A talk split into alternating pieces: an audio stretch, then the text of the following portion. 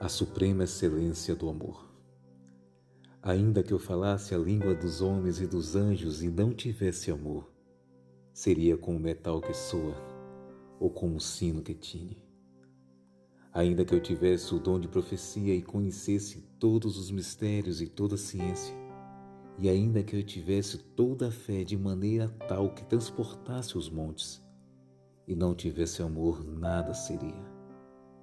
E ainda que distribuísse toda a minha fortuna para o sustento dos pobres, e ainda que entregasse o meu corpo para ser queimado, e não tivesse amor, nada disso me aproveitaria.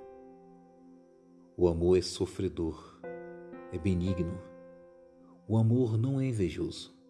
O amor não trata com leviandade, não se ensoberbece, não se porta com indecência, não busca os seus interesses, não se irrita, não suspeita mal, não folga com injustiça, mas folga com a verdade. Tudo sofre, tudo crê, tudo espera, tudo suporta. O amor nunca falha, mas havendo profecias, serão aniquiladas, havendo línguas, cessarão, havendo ciências, desaparecerá. Porque em parte conhecemos, em parte profetizamos.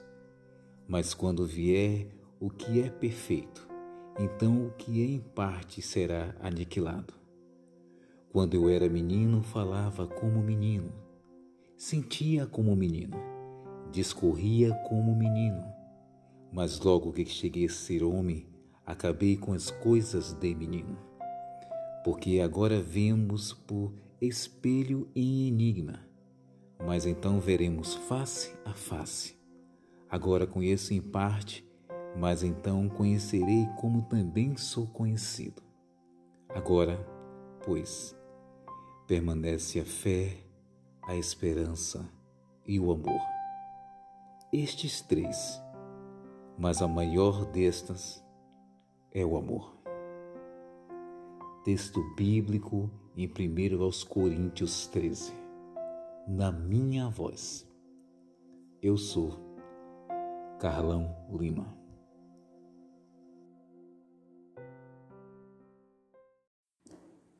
Expectativa sem preparação é imaturidade.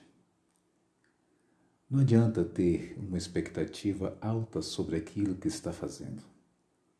Se você não se preparar, não se programar, não planejar, não pegar as informações necessárias para transformar aquela ideia e aquele objetivo em realização.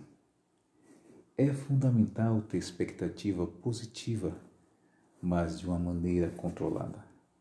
Por isso, a expectativa deve estar em harmonia com a preparação.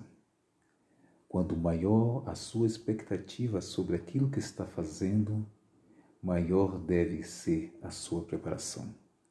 Senão, você vai se frustrar. E é aí que moram a decepção, o desânimo e muitas vezes até mesmo a desistência do seu projeto. A decepção mora no desalinhamento entre a preparação e a expectativa. Você está esperando muito de alguma coisa, mas não se prepara para conquistar o que você quer. Você não consegue atingir o seu objetivo e se frustra. Isso se torna uma avalanche de emoções negativas que leva seu emocional para baixo. Esta é a minha voz. Eu sou Carlão Lima.